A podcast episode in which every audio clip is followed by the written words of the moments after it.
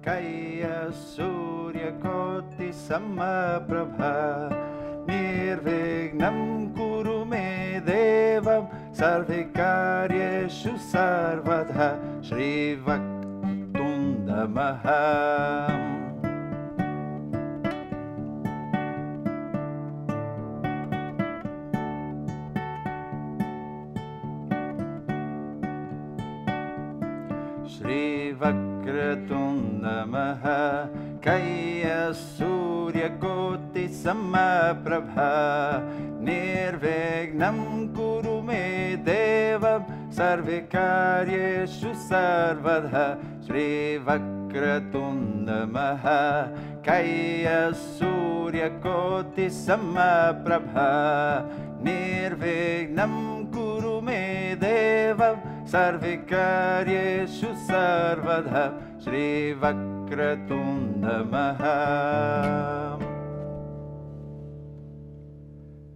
यः कुन्दे हरधवल я шубра штрафритага. Я вина варанданда мандита кара. Я шветам падмасанам. Я кундеду тушара харад хавалам. Я шубра штрафритага. या विना वरन्द मदितकरा यस्वित्तं पाद्मस्सन्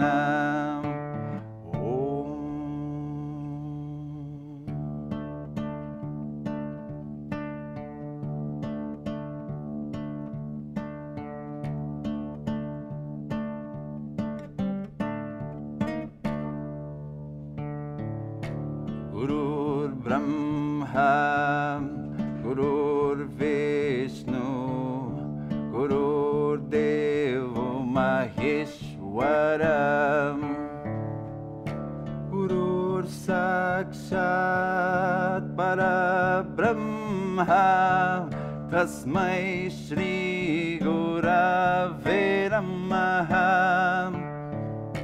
गुरुर्ब्रह्मा गुरुर्विष्णु गुरुर्देवो महेश्वरम्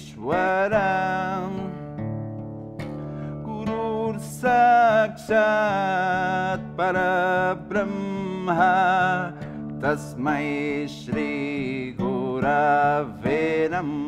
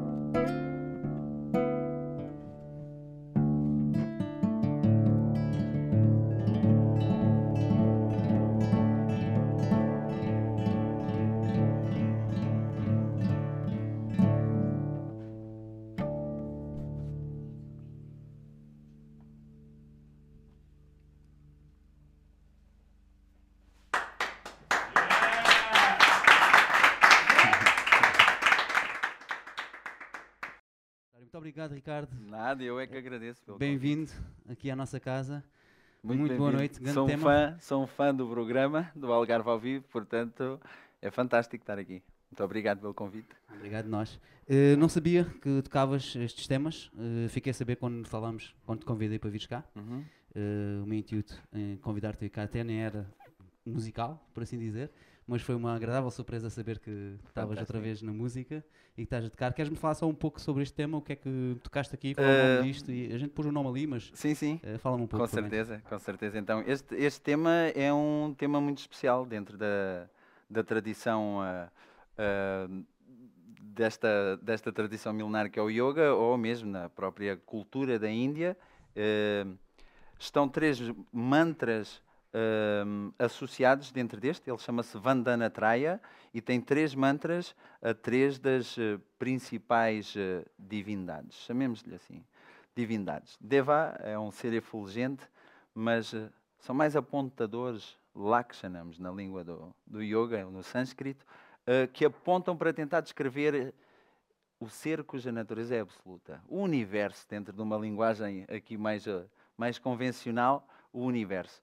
E então, eh, fala de três das principais figuras, que hum, o Ganapati, o senhor elefante, o menino da cabeça de elefante, eh, filho de Shiva. Shiva aparece no terceiro mantra, representado, o mantra ao mestre, o mantra ao guru. Eh, e há Devi, a Saraswati, a deusa da, da criatividade, do conhecimento e da sabedoria. Ahm, o primeiro mantra ao Ganapati. ahm, Ganapati é filho de Shiva, o Senhor do Universo, e portanto eh, Shiva é Rudra, o destruidor da ignorância. Por sua vez, o Ganapati é o removedor dos obstáculos. Daí que ele tem aquela barriguinha grande, uma cabeça de elefante e uma barriga grande, rompe os obstáculos todos, leva-os à frente. E então este, este tema ahm, é um tema bastante auspicioso, que é tocado em circunstâncias onde se procura desejar prosperidade para uma pessoa, para um evento, para uma família.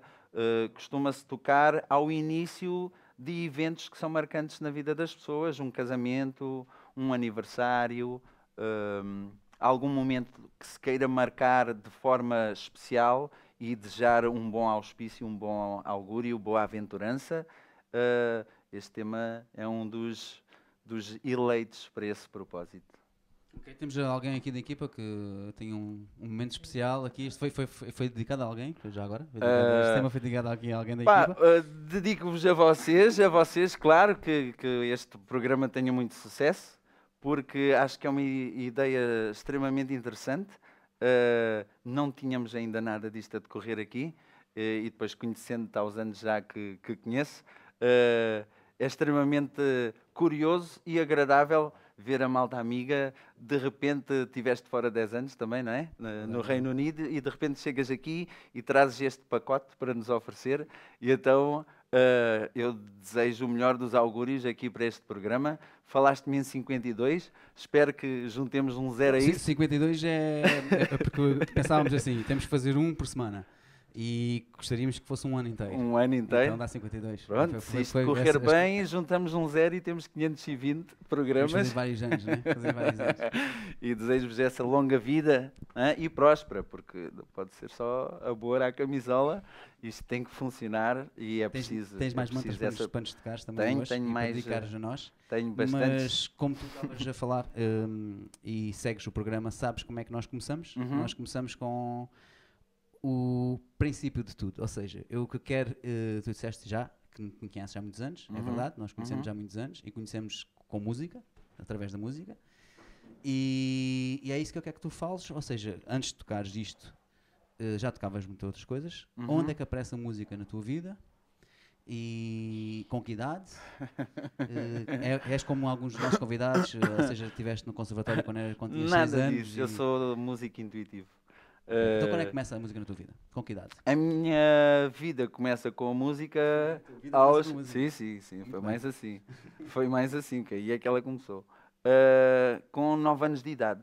Uh, tinha um primo, os meus primos são todos mais velhos, uh, e eu, eu vivia em casa da minha tia, com três primos mais velhos, eram três irmãos mais velhos, e o mais novo deles, que tem mais de 10 anos do que eu, meu primo Sérgio Viegas, uh, tocava guitarra. Uh, a minha tia dava aulas de catequese na igreja e o meu primo ia lá e animava as sessões tocando orações e mantras daqueles que mantras desculpa já estou a utilizar aqui a linguagem da religião mas da minha, também da, sim sim é exatamente a mesma coisa são orações são palavras de força é o que quer dizer mantra é uma palavra de força uh, palavras que falam sobre a verdade e então o meu primo era a minha inspiração. Eu via eu tocar guitarra e dizia, quero aprender a tocar guitarra. E o primeiro tema que aprendi a tocar foi um desses temas lá da igreja. Da catequese não posso falar, eu à segunda aula fui expulso, eh, porque comecei a rir e não parei. Achei piada lá um nome, engraçado. Uh, só menciono aqui se vocês quiserem, porque senão eu não, não quero ofender ninguém, de alguma forma. Eu quero que uh, Então, quando na história falavam sobre o Abrão e o filho, eu achei isto ter uma piada à história. Não só eu, um amigo meu também. o Amilcar Quilama, se andares por aí, Quilama, grande abraço. Uh, e, e, e, ele estava na outra ponta da sala, mas mesmo em pontas opostas, aquilo havia babi e ranho de cada vez que alguém mencionava o nome do senhor. Uh, Sabe-se lá porquê? e, e então, ao segundo dia, convidaram-me a ir embora da catequese. E pronto, pronto. Então começou aos 9 anos? Começou aos 9 anos de idade. Começou aos 9 anos com de idade. Com guitarra. a guitarra. Foi com exatamente guitarra. igual ao teu primo, pronto. Foi exatamente, meu primo tocava guitarra e eu queria tocar guitarra como meu primo. E, mas eu conheci-te como vocalista. Sim. Por isso, como é que, onde é que entra a voz? Uh, então, a voz. A voz, uh, como tu sabes, que aconteceu muito connosco, uh, eu, não, eu não passei por formação musical era tudo muito inspiração natural e, ouvido. Uh, felizmente nasci com um ouvido muito bom. Uh, e, e então consigo, consigo relacionar-me facilmente com a música por causa do ouvido. E entretanto, Tens a voz. absoluto? Às vezes não ouço umas quantas coisas. Queres que eu te teste? Mas é por. por conveniência, mas não. Mas a parte da falta de formação musical depois depois vai-me deixar ficar mal visto. Deixamos para outro dia que eu venha mais preparado. Entretanto, hum, a malta queria tocar, a malta queria se divertir, não havia coisa que a gente gostasse mais do que eu vivi o grandes, vivi o grandes em força. Uh, muito Stone forte Temple Pilots, aqui Nirvanas, uh, Pearl Jam entrou depois também, Soundgarden, isso eram as minhas malhas, Alice in Chains, essa rocalhada. E então a malta juntava-se e tocávamos. Mas uh, faltava sempre alguém que desse a voz para cantar. Pá, eu como tocava a guitarra conseguia-me chegar mais facilmente ao microfone e então fui fazendo. E aquilo tanto arranhou que colou um dia. um e dia surge o primeiro lá. projeto que era com muitos amigos Sim. meus também. Uh, relembra-me o nome, River... Uh, Three Rivers, Rivers, três exatamente. rios. Éramos três rios, começámos com quatro, mas uh, uh, começámos com quatro rios, mas uh, o nome surgiu quando já a formação tínhamos só três. Uh, era eu, o Filipe, o Camané, e o Sandro Teixeira. O Filipe tocava bateria, o Sandro tocava baixo, e eu agarrava-me à guitarra e a gente tocava tudo aquilo que conseguisse na altura, porque ninguém tinha propriamente Muitos concertos? Muitos concertos, mais para amigos e coisas assim. Depois houve uns ao vivo, mas, uh, mas não durou, essa banda não durou muito tempo. Durou ali em termos de- da brincadeira, sim, mas enquanto banda e tocarmos muito cá fora, tocámos algumas vezes. Tocámos no, no Morbids, uh, concertos no IPJ, participámos no Mais Jovem, de 1900 e troca o passo, isso foi no século passado. Uh, Acho que vocês participaram no mesmo ano que eu participei com uma banda que era Dog. Com o nosso amigo Daniel. Exatamente. Sim, que ainda no outro dia estive com ele, sim senhora. Isso já o foi em Piuí. 96 para aí, não? Não 97? sei se foi nesse ano, se foi um ou dois antes disso, mas foi uma coisa dessas, 98, 97, uma coisa. Por aí, sim, sim, uma por coisa aí. assim. Por aí. Ahm, ah, no, no King 2, que, passou- que era o BA, que era. Já foi Pá, muita coisa. eram os, os bares onde havia música ao vivo e claro, a gente, eu adorava essa vida. Nós, nós tivemos uma boa juventude porque havia muitas bandas, a malta tocava muito. Adorava os Alcatifes, era a minha banda de faro. Alcatifes, Viva a Capela e o Bruno Vitor e o Bruno Cortes, esses três para mim eram a banda farense, Alcatifes. E havia muitas coisas, muitos, muitos projetos nessa altura, havia muita música e ainda há hoje, felizmente, temos aí instituições que apoiam bastante a música. E então isso, isso era a nossa vida, era sair, à tarde tocávamos e à noite saíamos para ir ver tocar ou para tocar. E então era sempre assim muito Tiveste outros projetos também em- engraçados que eu gostava muito, que era os Imune, por exemplo. imune, sim, imune. Quantos anos imune. tiveste com os Imune? Imune, tive dois anos a tocar ativamente com eles. Ahm, antes dos Imune ainda tive uns quantos projetos. Ainda tive ali uns. Tive Mr. Black Bombay. Sim, eu queria que tu falasses essa semana, falei logo porque Desculpa. eh, então, vamos há, um elemento, há um elemento nessa banda que por acaso também eh, patrocina este Ah, é? programa. Fantástico. Que é o Live fantástico. Music, não sei Olha, se, claro. se sabes, sabes Nosso qual é a loja, a nossa Vicélio. loja a favorita em Faro de A instrumentos loja musicais. favorita de instrumentos musicais. Exatamente, nosso amigo Vicélio. Eh, este Fantástico. microfone que eu estou a usar, por acaso, não foi ele que se deu desta vez, mas ele cede sempre os microfones para nós. Este que está comigo- Vicélio, Este, este que, o- que tu estás a usar. da está- Madonna. Sim, Ai, pensei que tinha Da vindo Madonna. diretamente é- da casa da Foi o Madonna. Vicélio também Mas que nos não. arranjou. E, e pronto, era com o Vicélio e mais quem?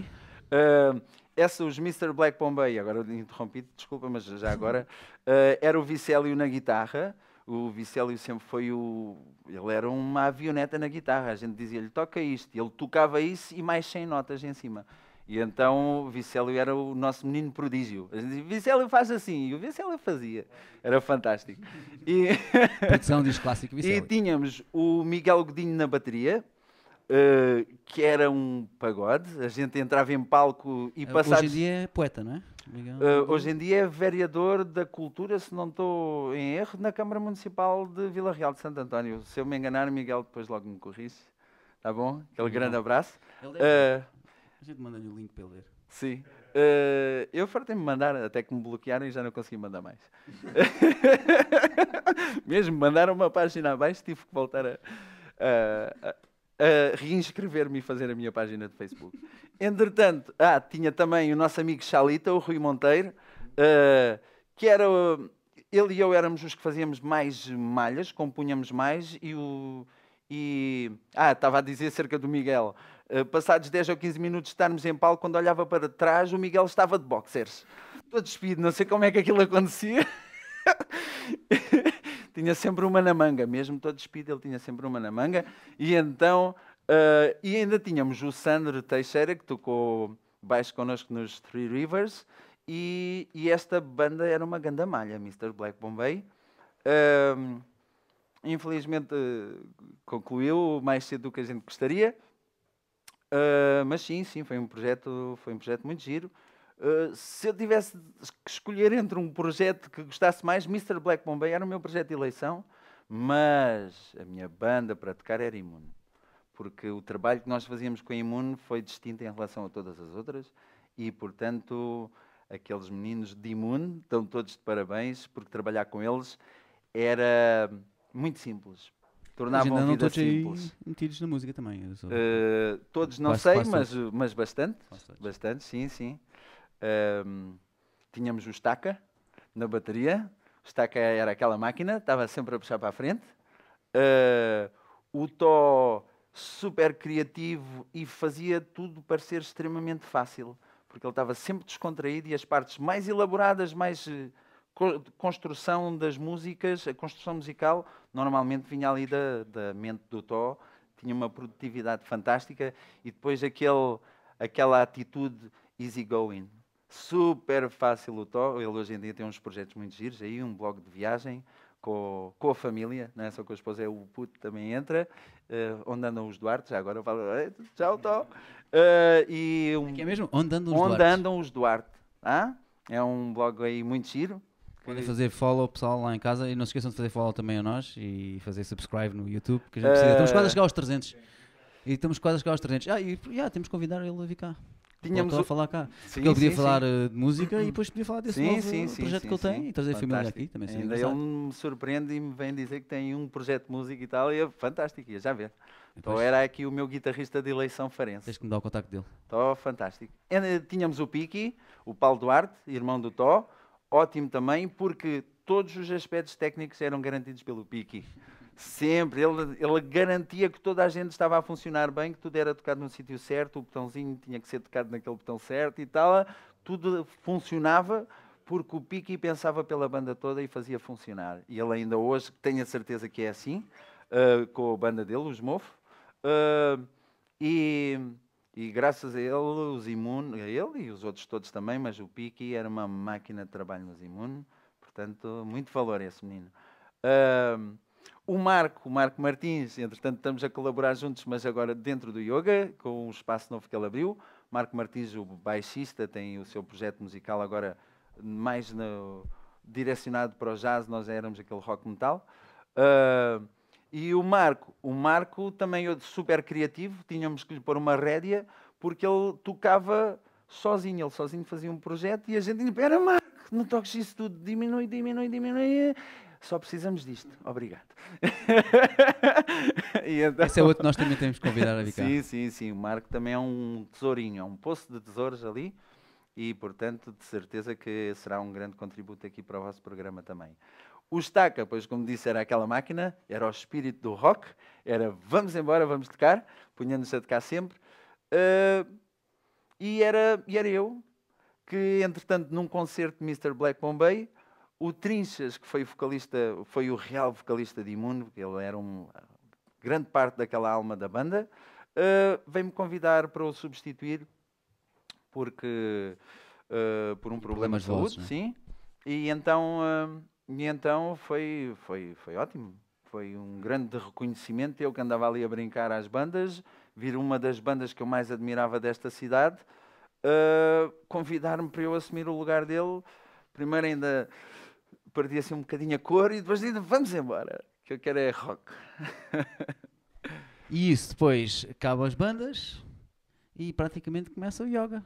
É mais ou menos uh, isto que ah, acontece. Ainda vieram os primata, depois dos imune, ah, vieram os primata, primata com o estaca, foi o, entretanto, entretanto o estaca uh, veio-me desafiar para mais uma banda uh, que tinha montado aí, com, com o Luís, uh, com o João e agora quem.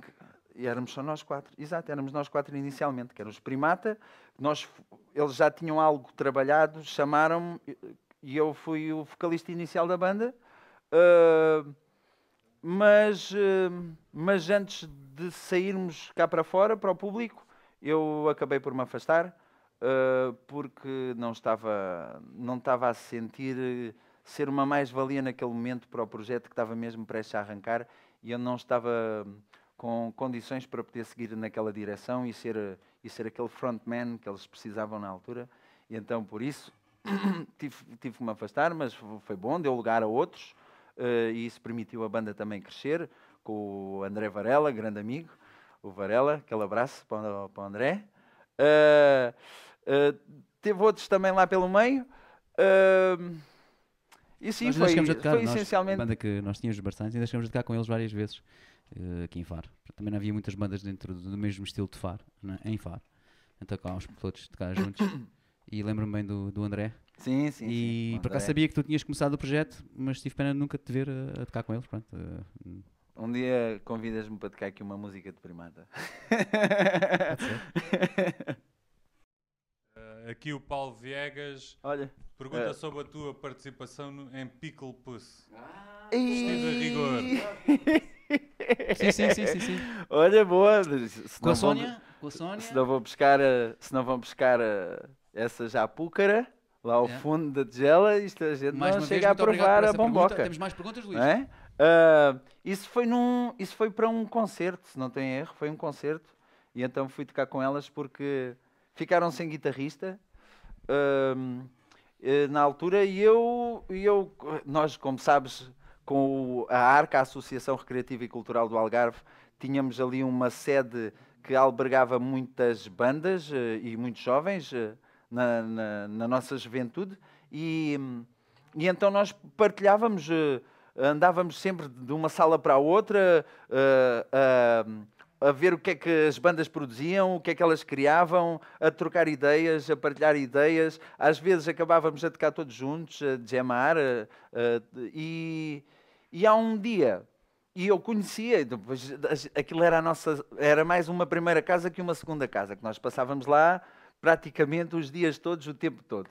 Eh, e então conhecia as músicas e, e, e acabei por, num concerto que de repente a guitarrista desapareceu, assim no imediato chamaram-me, podes vir tocar com a gente? E eu fui. E então foi, acho, acho que foi isso, acho que foi essa situação, porque eu não me lembro de ter feito parte dessa banda. Aliás, eram só raparigas, Exato, exato. hã? e portanto, A, acho... a- a Sónia, pelo menos, tem, tem outro projeto também que é só raparigas agora, não tem? Sim, as gajas, se As não ga- estou em erro. Exatamente. Se não Acho estou que em é assim, as Sim, sim, tem- sim. Tem que procurar. A tem procurar a e tem as- ainda chegou Aliás, a tocar uns tempinhos fiquei- com Three Rivers. Ainda veio fazer ali uma perninha nos Three Rivers. A Ela agora está a tocar com, com o Mauro e já tinha Uhum. falado com o Mauro em convidá-la. Eu ontem estive lá em casa do Mauro a ouvir o som altamente. Epá, tu Tá. não digas essas coisas que isso não está para ser divulgado ainda. Já também tem surpresas, também vamos fazer coisas com o Mauro. Mas isso não é para ser divulgado ainda. Tchau, Mauro! Mas pronto, eu tenho que dizer que a Sónia, não sei se, se, se veres isto, se estiveres a ver isto, hum, estás convidada. Mas depois estou fonte. Temos que combinar, temos que combinar isso melhor. Diz lá, produção, que tens aí coisas para dizer? Estás a comer? Que vais falar a comer? Ninguém está a comer. Ah, ok. É o Filipe Jorge desta vez, não é o Luís. Bom, é só para mandar um abraço ao, ao Renato, lá para as Áfricas. Ah, Está-nos a ver. ok. Sim, Grande abraço senhor. para o Renato. Sim, senhor. Vera Pinheiro diz: Yeah, pai! Ah, tenho É o aí meu o pai, meu, meu puto. Súria. Tenho que mandar aquele grande abraço. O meu melhor amigo desta vida é o meu filho, Súria. Que a esta hora já está na hora de ir para a cama. Esse foi o primeiro comentário que a gente teve. Foi quando estavas a tocar. Foi quando estavas a tocar. Está na hora de ir para a cama. Ainda estás aí. Não mandei logo porque a gente começou atrasado. E então, e então tchau, filhão. Amo-te. Até Temos já. o- um Obrigado pelo comentário. Um comentário do Mauro. Olha, boa. Mauro, já uma boa noite. Ganda Amaral. O Cliff, um Namaste para o People. É, namastê.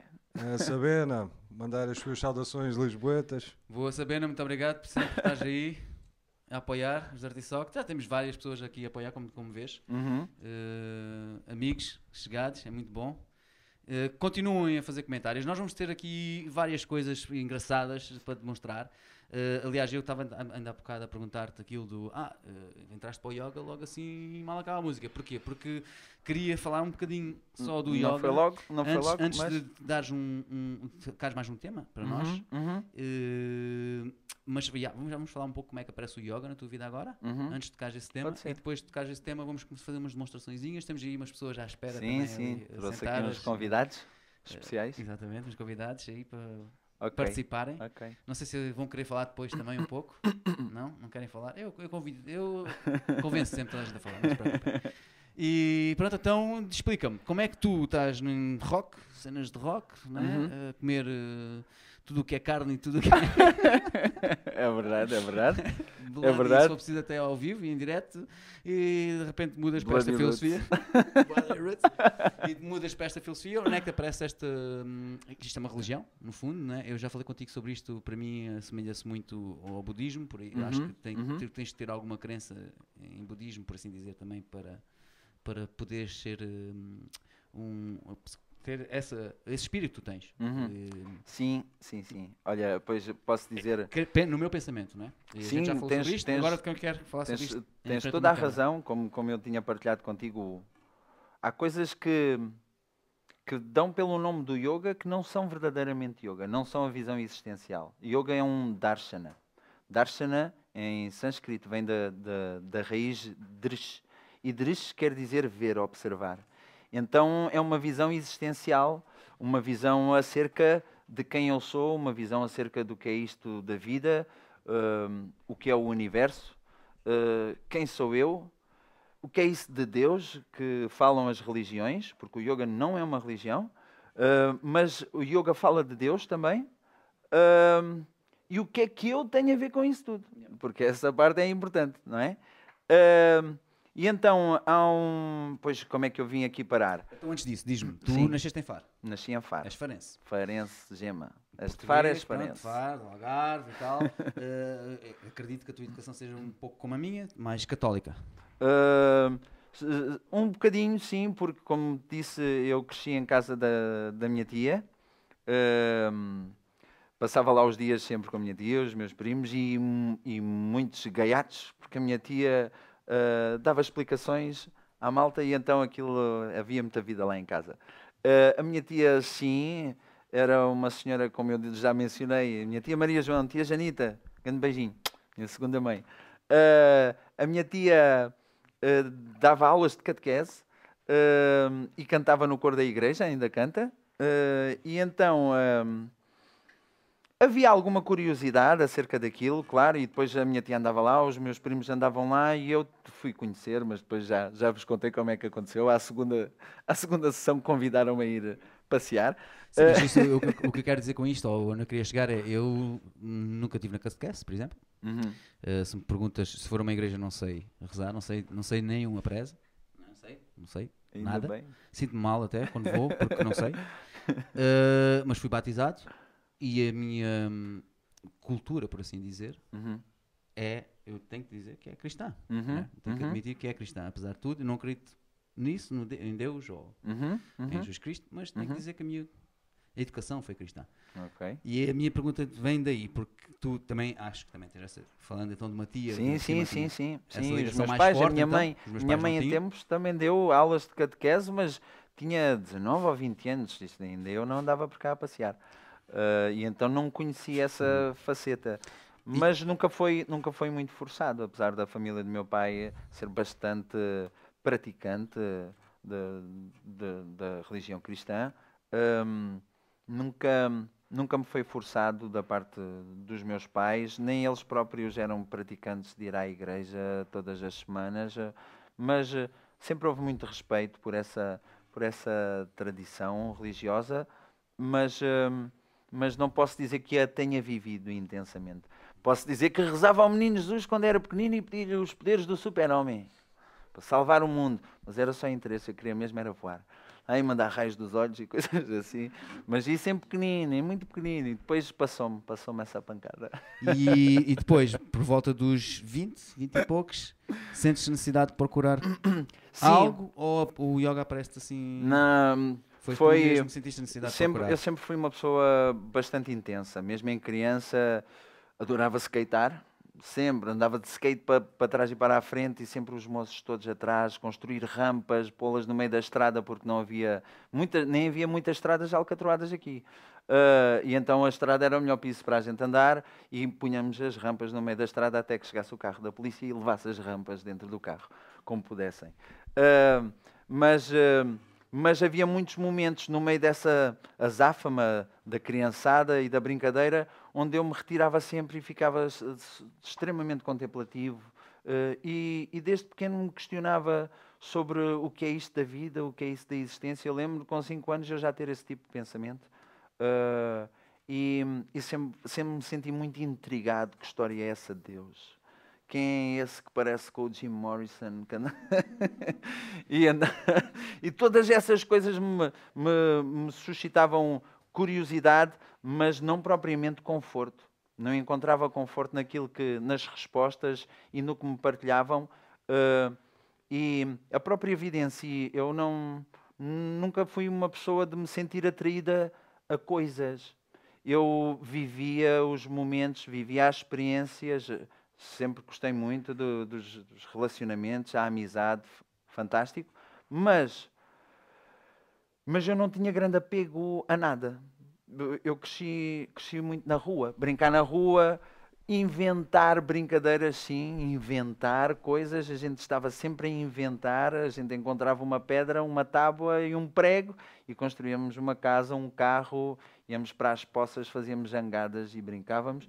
Mas havia sempre todo esse lado de as pessoas. Eu via os meus amigos, eles tinham coisas e tinham computadores e queriam não sei o quê, e eu nunca quis muito era mais moço de querer uma bela maçã vermelha que encontrava ali em casa de uma pessoa qualquer, apesar da minha mãe me dizer sempre: Filho, tu não me faças passar vergonhas, que as pessoas pensam que tu não comes em casa. Mas eu, se via uma maçã vermelha a brilhar, eu tinha que ter aquela maçã, e isso, isso era o meu tipo de apego, eram essas coisas, porque brincar, brincar era ser livre.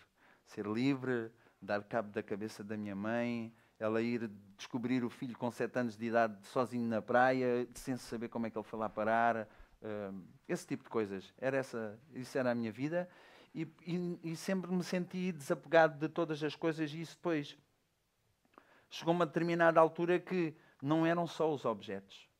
Era a razão de ser das coisas, a ordem do mundo, esta ordem do homem que eu muitas vezes não percebia porque que ela é anterior a eu ter nascido, mas no entanto temos que temos que a aceitar, temos que a acomodar na nossa vida acabamos por ser aculturados por uma forma de estar e, e não tendo maturidade para compreender o porquê dessas coisas, uh, acabamos por aceitá-las, muitas vezes criando resistência, com resignação.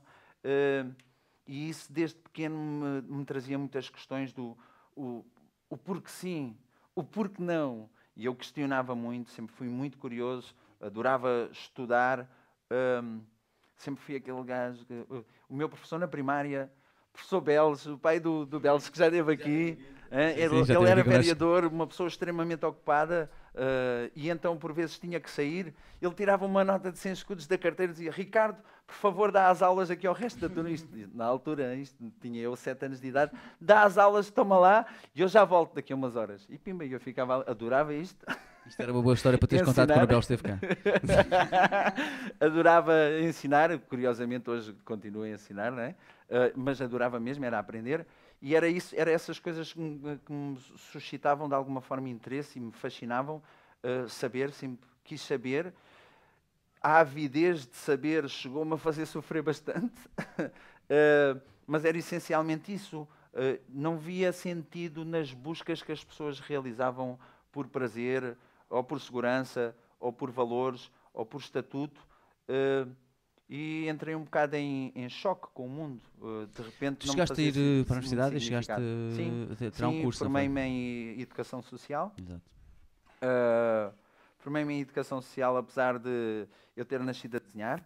A minha mãe poupou bastante em brinquedos, porque uma folha branca e lápis de cor era o que me fazia, era o que me realizava aos, uh, com 5 anos, anos, de idade, a minha mãe achava que eu tinha algum problema porque ela apanhava-me a fazer diretas a pintar e a desenhar, com 5 anos de idade. Filho, o que é que se passa?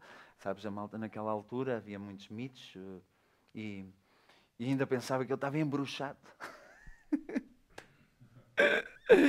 não, mãe, tenho que acabar o desenho. Eu era obstinado, não, não consigo dormir, dormir enquanto, enquanto não acabar. E então, e então passava o tempo todo lápis de cor e, e, e, folhas. E obrigado, mãe, fui muito feliz na infância por causa disso.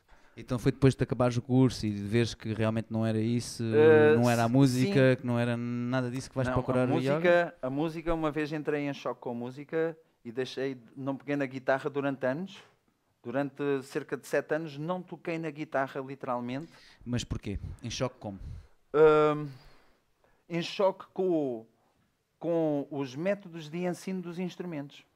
Nada intuitivos e eu, para mim, uh, estar a aprender a música através dos, dos modos tradicionais, uh, os Dorians e os, essas coisas todas, que para mim sempre foi matemática e era extremamente relativo e subjetivo e eu tinha dificuldade com isso. Cheguei a fazer umas aulas com a Associação uh, Filarmónica, com, com, o nosso amigo Chaca, o Carlos, uh, com o, o Filipe Relego, que ah, ainda toquei com eles, os Enraged. Ah, sim, sim, sim, sim, sim, Enraged, Filipe, grande abraço, Filipe. Uh, e, e, e, o Marco também, o Marco também era guitarrista, o baixista de Enraged. Uh, e, um, uh, peraí, uh, ah, e... Da guitarra, porque, um deixaste, porque é que deixaste, ah, porque é que a música? E porque, é porque achava aquilo extremamente, extremamente mecânico e eu, eu nunca fui barra de matemática. Uh, e então aquilo para mim era muito próximo da matemática, muito mecanizado, muito pouco vivido, muito pouco sentido. E então, por mais que tivesse aulas, até com o nosso amigo Vicélio, o Vicélio deu-me umas aulas uh, fantásticas, deu-me a desbloquear muitas coisas uh, dentro da guitarra, mas mas eu senti que de alguma forma aquilo não era para mim, ainda passei pelo saxofone uh, e umas outras experiências aí com instrumentos, uh, mas depois acabei por desacreditar a guitarra e voltei a tocar guitarra por causa do Súria, o meu filho, ter nascido, porque ele, ele nasceu a tocar bateria tenho vídeos dele em puto, fantástico ali, a grisar a bateria toda. Ele levava horas, isso era, ele passava três horas sozinho, sozinho, quer dizer, entretido com a bateria, montava a bateria, coletava peças da casa, estudava sons, ele vinha aqui, ele fazia assim, ele batia ali, e depois juntava e quer este som ao pé deste, e depois tinham assim uma bateria com 20 peças, pratos, coisas, tudo o que ele encontrasse, estudava os sons, batia e depois ficava duas, três horas a tocar naquilo. E ele pedia-me, cada vez que passávamos, num, íamos a um bazar chinês, por exemplo, ele via aquelas imitações das guitarras pequeninas e aquilo tem umas cordas de aço uh, extremamente perigosas para a mão de um bebê de dois aninhos ou três anos.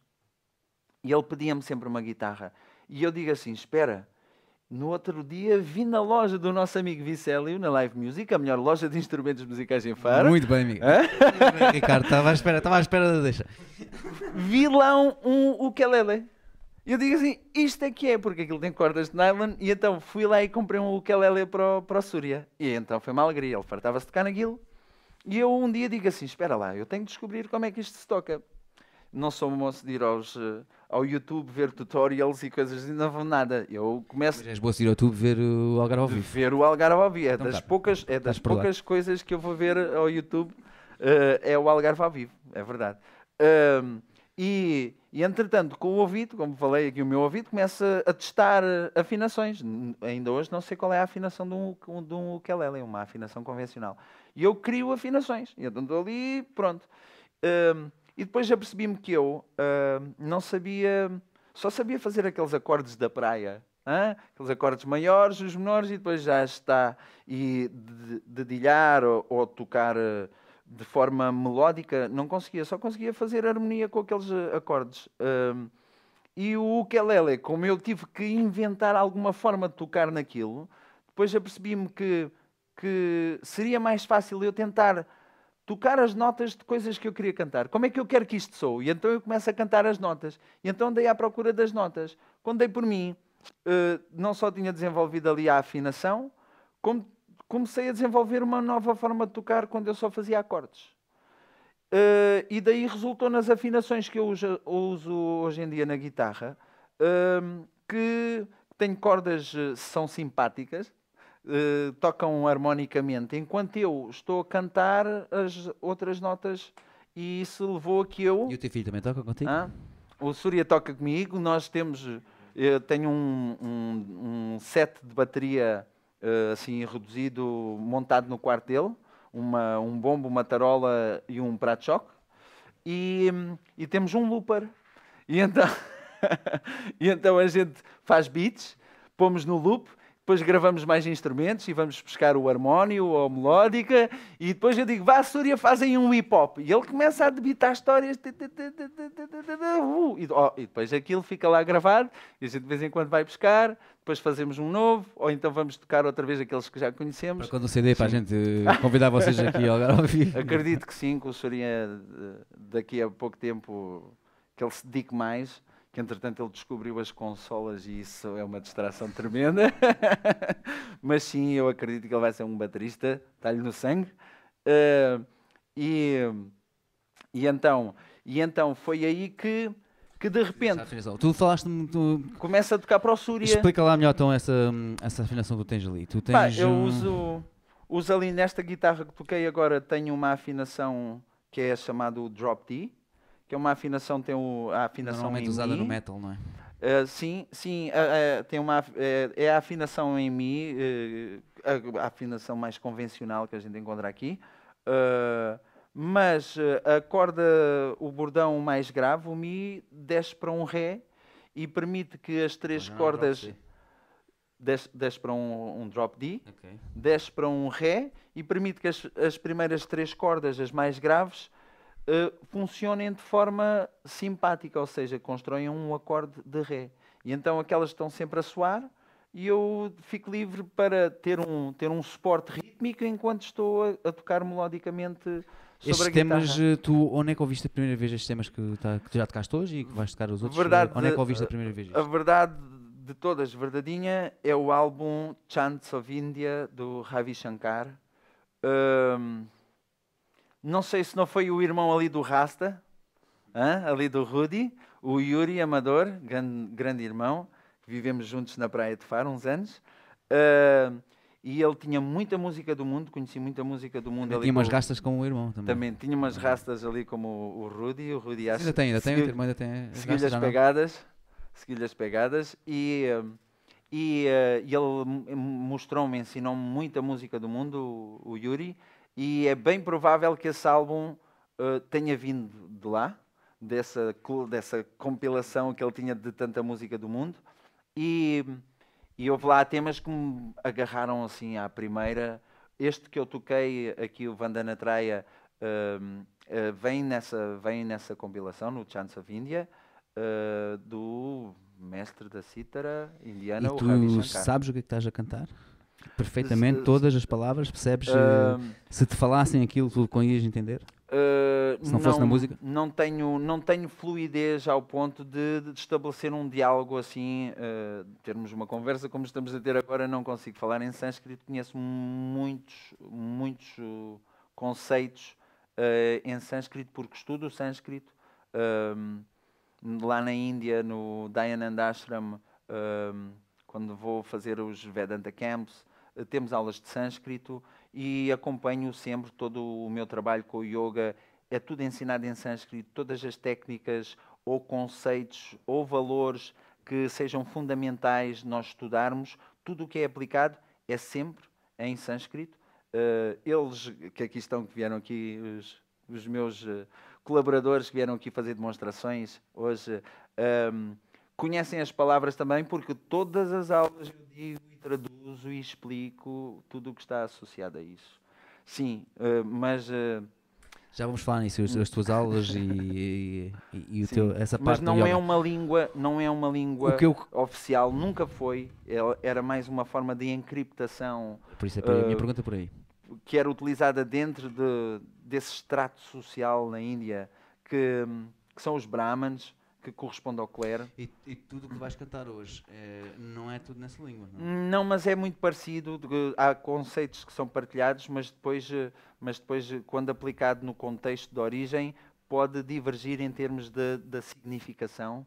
Uh, há conceitos que são os mesmos, como por exemplo dizia-te ainda há pouco, o yoga e o budismo não têm o mesmo nome, mas são a mesma coisa. É uma mesma visão Uh, um nasce cá embaixo no sopé dos Himalaias, no norte da Índia, e o outro nasce lá em cima nos Himalaias, no Tibete, e, um, e a visão é exatamente a mesma. Uh, Gautama Buda, foi contemporâneo de um dos grandes mestres, aquele que, uh, corresponde a, a uma das únicas tradições vivas que há dentro desta visão, o Adwaita Vedanta, que é o final dos Vedas, um autoconhecimento não dual, uh, que é o Adi Shankaracharya. E eles uh, eram contemporâneos e chegaram a aprender também com, com estudar com os mesmos mestres e comentavam-se uns aos outros uh, e portanto uh, a visão é uma mesma com nomes distintos e então há conceitos que são partilhados, as escrituras também são partilhadas, os Vedas são partilhados dentro de uma série de visões ali da, do Oriente e, e portanto há coisas que são muito parecidas eu hoje trago um em. O primeiro foi em sânscrito, o segundo será hum, em, hum, em uh, Pali, e, que vem de uma tradição budista, e o terceiro será em Hindi, com todas as limitações, claro, de um algarvio que dá o seu melhor, mas uh, as pronúncias não são propriamente fáceis, mas uh, sim, pratico para que, para que seja fluente, é mas agora, é trabalho de uma vida. Para tocar esse segundo tema, ia te agora para tocar esse segundo tema. Ok, ok. Mas. Uh, sim, pois era isso que eu ia dizer, produção, obrigado. Mas uh, antes de irmos para o segundo tema, uh, temos duas perguntas lá. De, hum, eu digo sempre lá de casa, mas não é nada de casa, de onde for, quem esteja a ver online. e também e gostava de que só que tu me dissesses uma coisa antes da gente tocar, que é para depois, quando uhum. começarmos a segunda parte, depois vamos para um sobrador, como é habitual que não chegaste a dizer, quando é que aparece o yoga na tua vida? Com que idade tinhas mais ou menos? Porque isso já foi há muito tempo. E, uh, e, e depois eu explico o porquê, que a minha, porquê desta pergunta uhum. agora. Sim, então, foi por volta dos 23, 24 anos. Uh, foi, é curioso, e, e é aquelas coisas que nos fazem realmente pensar. Profissionalmente, a vida corria muito bem. Uh, eu trabalhei em muitas áreas distintas da educação, nomeadamente tudo o que tem a ver com tudo o que der para fazer com as mãos. Eu nasci com esse dom, herdei do meu avô e da minha mãe. Uh, e, e, então, desde o desenhar, o pintar, o esculpir, o construir, isso levou-me a fazer muitas coisas. Já decorei muitos espaços, grandes dimensões, como Portimão Arena. Já fiz toda uma decoração de Natal para aquele pavilhão. Nós já, já fizemos num evento que fizemos uh, ao vivo, no live streaming, um dos nossos primeiros live streams feitos aqui no uhum. Algarve, que tu fizeste muitas esculturas que estavam lá.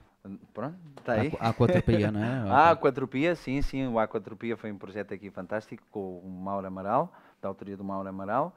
Um, e juntamente com a Maria João Bagarrão e o Bruno Palmeira, fizemos um Dream Team para, de criativos para esculpir esse, esse Só trabalho. para falar que ainda continuas a fazê-lo. Já, sim, já sim, o fizeste sim, e só não, a fazê-lo. não o faço, não o faço a tempo inteiro, não faço isso a minha profissão, digamos, é um hobby uh, que vou continuar a fazer a vida toda, enquanto tiver mãos para fazer, e se um dia elas deixarem de funcionar, eu pinto com os pés, e então, ou com, com a boca, pois o que der. Enquanto isto mexer, vai fazer ações e vai fazer acontecer muita coisa. E, e então, na altura, eu... Uh, o trabalho corria muito bem, uh, o retorno era, era bastante generoso, não tinha dificuldades, nem passava qualquer dificuldade. Uh, uh, tinha uma namorada e o relacionamento corria muito bem. Tinhas uma banda até? tinha também. bandas, tinha, tudo corria bem e eu sentia-me extremamente mal com a vida.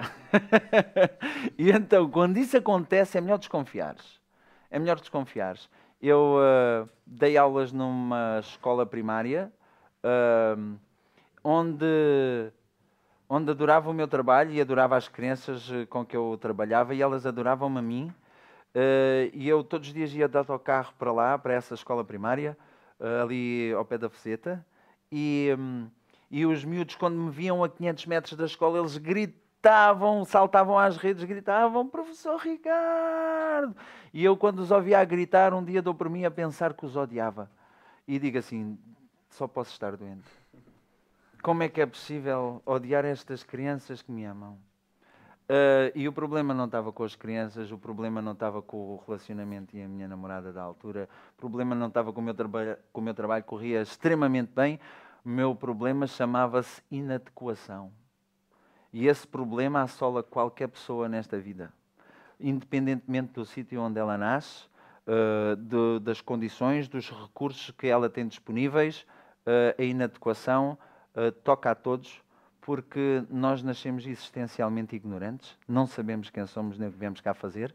Então, como dizia, essa ordem do homem ou ordem universal é-nos impingida e nós não temos maturidade para lidar com isso, aceitamos, aceitamos, vamos jogando para dentro da panela e aos 23 anos de idade a minha panela estava cheia. E eu, que era uma pessoa extremamente intensa acerca do, do que é a vida e do que é a razão de ser das coisas, sempre fui uma pessoa muito do Dharma, do valor.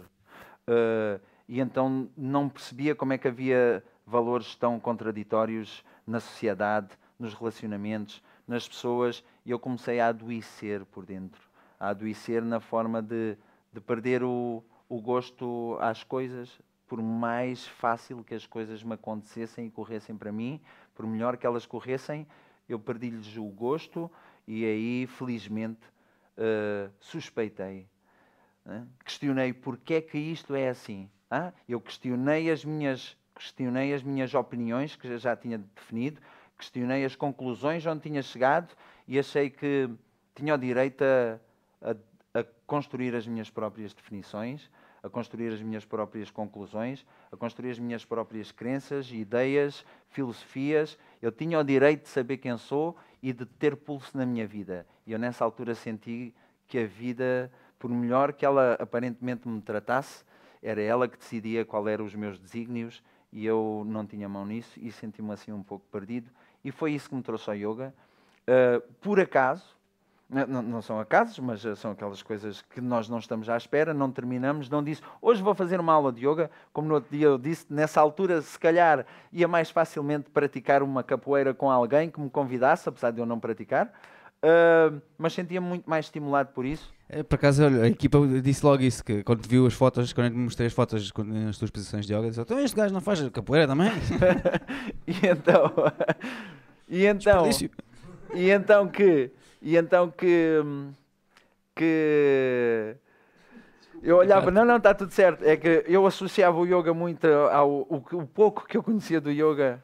Uh, eram uns flyers de uma empresa de yoga que estava aqui em Faro. Estava cheio, sem Faro estava cheio. cheio, cheio andava cheio. pelas ruas todas, nas estradas, caído no meio do chão. E então, uh, para mim, o yoga estava associado ao lixo que andava na rua da, da cidade. Para ti e para muita gente em Faro. Pronto, então assim que eu via aquele fundo branco com alguém num calçãozinho em tronco nu a fazer uma espargata com um sorriso na cara, aquilo para mim incomodava-me. Uh, e então achava difícil ir lá parar ao yoga de alguma forma. Mas eu tinha um grande amigo tinha e tenho ainda esse amigo, felizmente, Sérgio Martins, uh, que nessa altura que eu andava a dar cabeçadas na parede, uh, puxou por mim, levou-me para voltar a surfar, uh, meteu-me ali na boca do lobo, dentro d'água, com a máquina de lavar, a levar porrada, e eu de repente dou por mim a lutar pela vida, a querer vir ao de cima, respirar e digo assim: então eu que andava desacreditado da vida, agora ando a lutar por ela? Espera aí, então afinal de contas eu estou mesmo equivocado, eu não sei o que é que quero. Pensava eu que isto não me trazia prazer nenhum, mas agora eu ando a lutar por viver. Então isso ajudou-me a dar o salto. O Sérgio teve um papel muito importante aí. Uh, e o Sérgio uh, fazia a sua saudação ao sol, tinha a sua prática. Uh, e hum, a prima dele também era professora de yoga, e foi ele um pouco que me começou a trazer algumas coisas. Nós íamos surfar e eu ouvia fazer uma saudação ao sol. E eu dizia: Olha, vou experimentar fazer isso. Experimentei ali. E depois, já um dia, como te contei, que uma amiga nossa, que era a Lara, uh, Lara Silva, sim. tirou um curso de, para instrutora de yoga. Uh, e um dia encontra-nos na rua assim do acaso e diz-me: Olha, uh, tira um curso ali no centro tibetano, gostava que me gostava de dar uma aula experimental para ver se quer começar a dar aulas ou não. Então vou fazer ali uma aula no Largo de, de São Francisco, ali no relevado, uh, convidei umas pessoas e tal. E eu, que andava tão desacreditado da vida, digo assim: ora, para andar aqui triste, vou ali e vou experimentar qualquer coisa. Também não é assim tanto tempo. Ela disse: ah, 45 minutos já está. Então tá bom. E eu que, que andava desacreditado, e claro, toda, toda essa inadequação estava-me a criar uh, uma série de limitações. Não dormia bem, uh, não comia bem, não excretava bem, estava tudo bloqueado. Sentia-me uma panela de pressão cheia e ninguém tirava a panela do lume e ninguém uh, me ajudava a perder pressão. E um dia, quando encontro a Lara, vou desacreditado experimentar aquela praticazinha e como partilhei, ela trazia um livro e eu, hoje, a primeira vez que vi isso, encontras esses, aqueles livros de yoga que tu encontras nos postos do CTT, dos Correios, ou o de Pilates, é num livrinho desses que está ali à venda, que não é propriamente especializado na matéria, mas ela estava lá, orientou uma prática de 45 minutos com meia dúzia, oito, dez técnicas no máximo. E a verdade é que naqueles 45 minutos a minha vida mudou.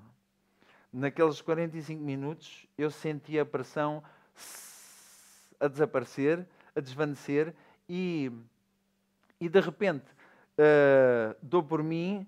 Uh, durante três dias fiquei a perder pressão. De todas as maneiras, os meus poros saíam por todos, tudo o que era orifícios, perdi pressão. Dormi naqueles três dias seguintes, dormi que nem um bebê, o apetite voltou, a excreção voltou de forma regular. E eu digo assim: espera aí, isto só pode ser uma coisa extremamente interessante. Porque se uma pessoa que acabou de tirar um curso numa escola que até não tinha assim grande credibilidade, não desfazendo da amiga, mas uh, a escola. Uh, na primeira aula que dá com um livro daqueles que eu compro no CTT, e eu sinto isto, espera aí, eu tenho que ir à procura de saber o que é isto que teve este impacto tremendo em mim, mágico. Senti os efeitos mágicos do yoga naquele primeiro instante. E então decidi ir à procura decidi ir à procura e fui ver que instituições é que ensinavam o yoga aqui em Portugal, porque em Faro, tal como te disse, eu não me identificava com aquela que enchia as ruas de lixo e, e não me identificava com uma série de, de questões éticas, porque eu, como disse, sou extremamente curioso e a partir do momento em que eu percebi que o yoga era algo de, de, com grande potencial e muito interessante, eu dediquei-me a estudar. Eu enfiava-me nas bibliotecas ou na internet à procura de tudo que me pudesse trazer informação acerca do yoga. Uh, e depois encontrava aqui nestas instituições um choque ético que era contrário àquilo que eu encontrava nessa visão que eu começava a conhecer. Uh, e então isso nunca me, nunca me suscitou grande vontade de ir fazer parte desse grupo, uh, porque havia lá coisas que nasciam de um interesse individual e não necessariamente de uma visão existencial que serve a todos.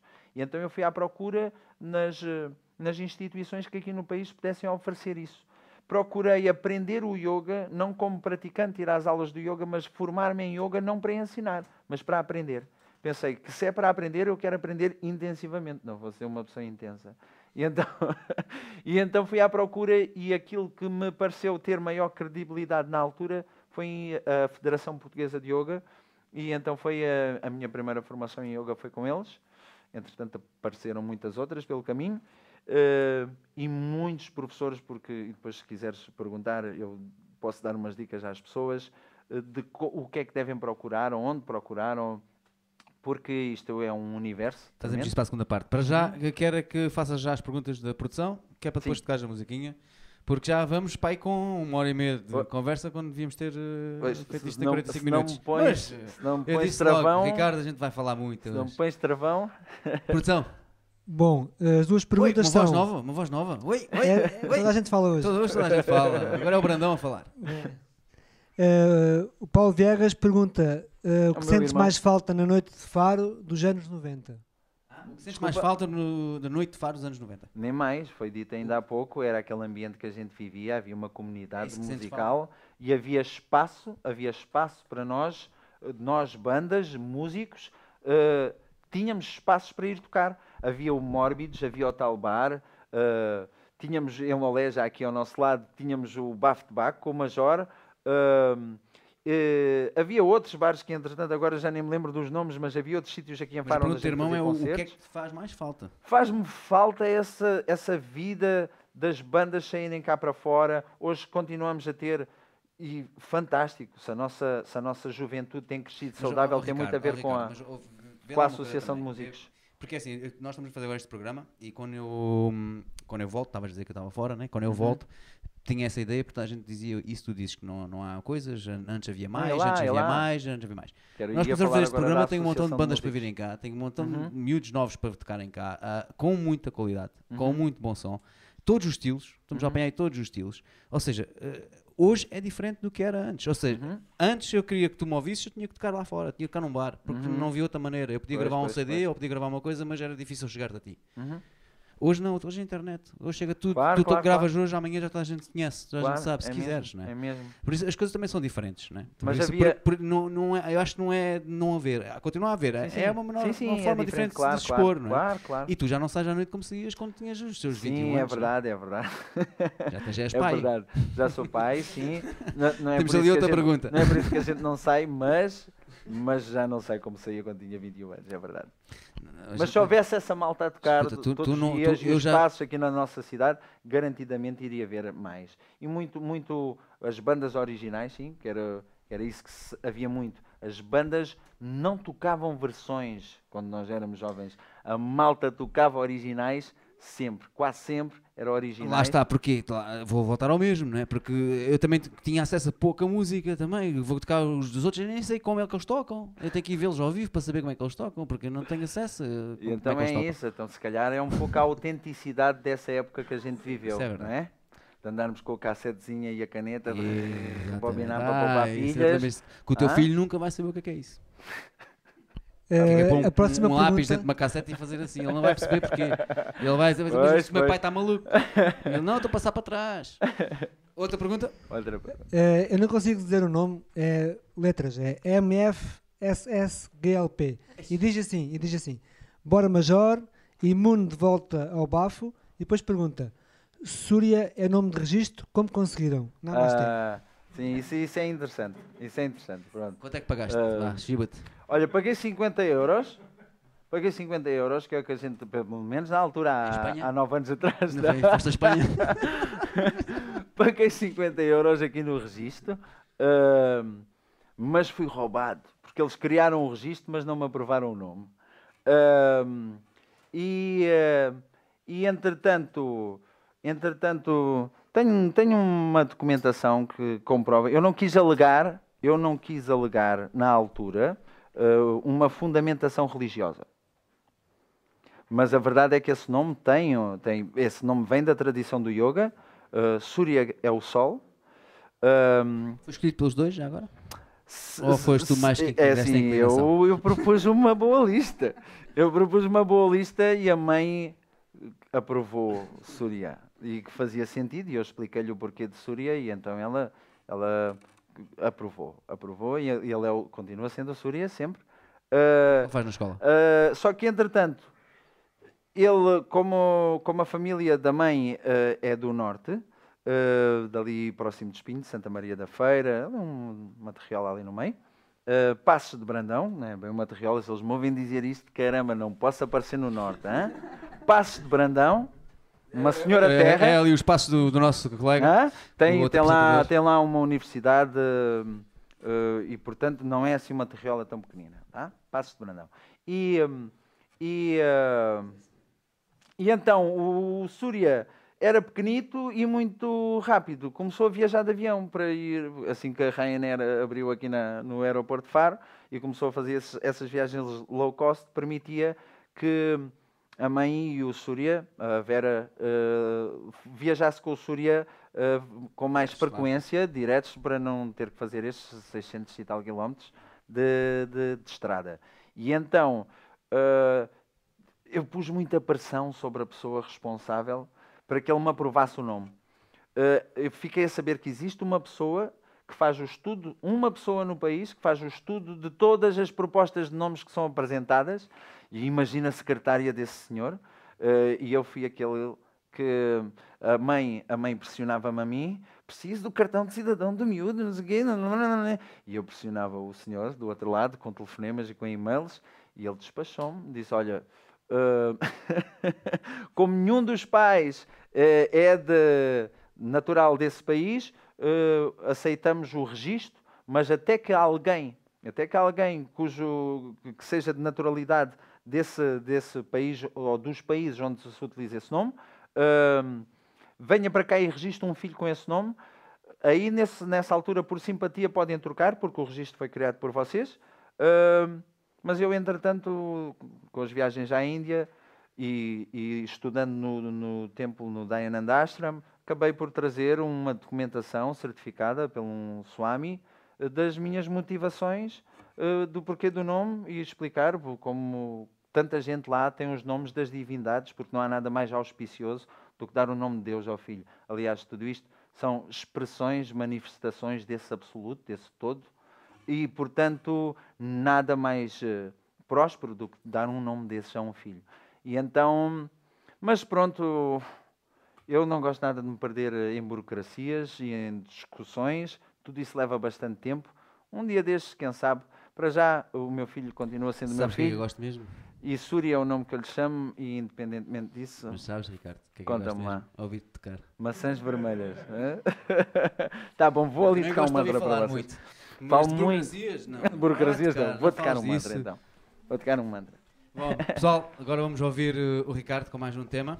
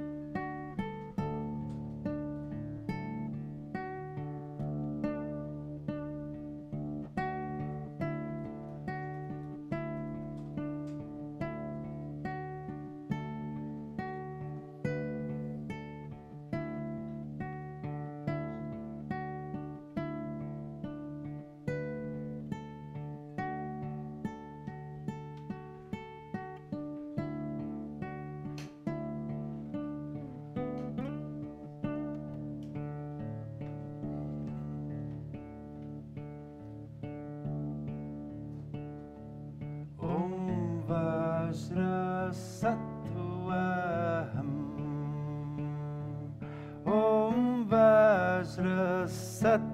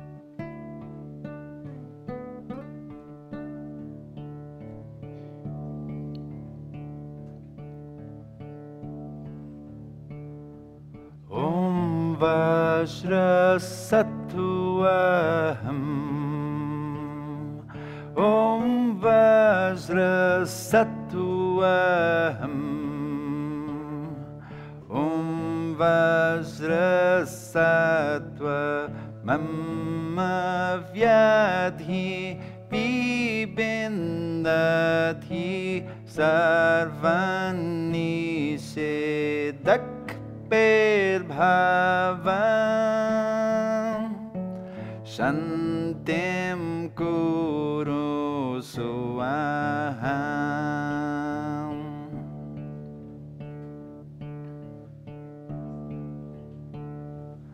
ॐ वज्रसत्तु ॐ वज्रसत्तु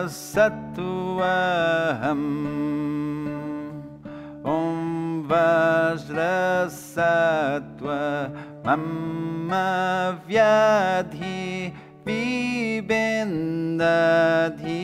सर्वषेदक् पेर्भव। सन्तिं कुरो सुवाः।